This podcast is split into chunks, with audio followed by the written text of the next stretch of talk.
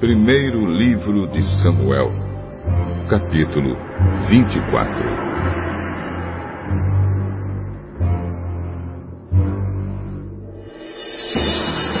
Quando Saul voltou da luta contra os filisteus, soube que Davi estava na região deserta que fica perto da fonte de Jed.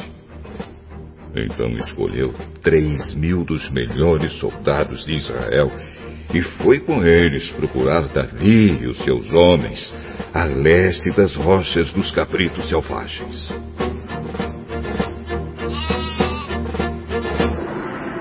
Saul chegou a uma caverna junto de alguns currais de ovelhas, perto da estrada, e entrou ali para satisfazer as suas necessidades.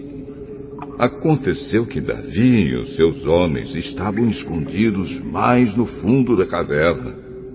Então eles disseram a Davi: Esta é a sua oportunidade. O Senhor Deus disse que lhe entregaria o seu inimigo e que você poderia fazer com ele o que quisesse. Então Davi se arrastou de mansinho até onde estava Saul e cortou um pedaço da capa dele, sem que ele percebesse. Mas aí a consciência de Davi começou a doer, porque ele havia cortado um pedaço da roupa de Saul.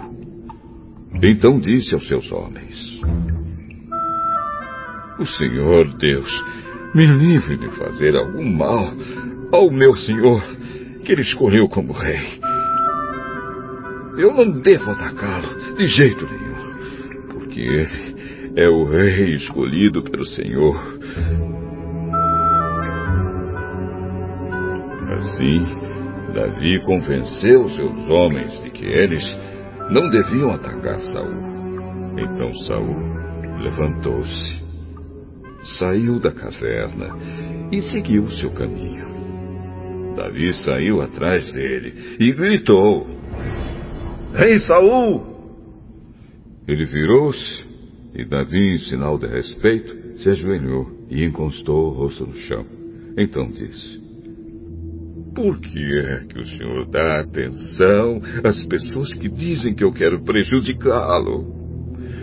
O senhor pode ver por si mesmo que hoje, na caverna, o Senhor Deus o entregou a mim. Alguns me disseram que o matasse mas eu não quis fazer isso. E disse que não levantaria um dedo contra o Senhor, pois o Senhor o escolheu para ser rei. Veja, meu pai, veja o pedaço da sua capa que está na minha mão. Eu cortei o pano, mas não matei o Senhor. Isso prova que eu não penso em me revoltar contra o Senhor, nem em fazer-lhe nenhum mal. Eu sabia muito bem que o senhor está procurando me matar. Mas mesmo assim, eu não o ataquei. Que o senhor julgue qual de nós dois está errado. E que ele castigue o senhor pelo que fez contra mim. Pois eu não vou atacá-lo de jeito nenhum. Como diz o velho ditado, o mal vem dos maus, mas eu não lhe farei nenhum mal. Vejam o que o rei de Israel está tentando matar. Vejam só o que ele está caçando: um cachorro morto, uma pulga. O Senhor Deus vai julgar e decidir qual de nós dois está errado. Que ele me julgue, me defenda e me livre do Senhor. É você mesmo? Meu filho Davi? Você está certo e eu estou errado. Você tem sido muito bom para mim, enquanto eu lhe tenho feito muito mal. Hoje você mostrou o quanto é bom para mim pois não me matou, embora o Senhor me tivesse entregado a você.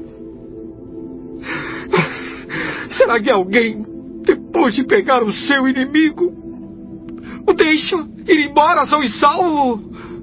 Ah, que o Senhor o abençoe pelo que você fez por mim hoje. Agora estou certo de que você será rei de Israel. E que durante o seu governo o reino continuará firme. Mas jure, em nome do Senhor, que você não acabará com os meus descendentes. E assim, o meu nome e o nome da minha família não serão esquecidos. E Davi jurou. Então Saul foi para casa, e Davi e os seus homens voltaram para a fortaleza.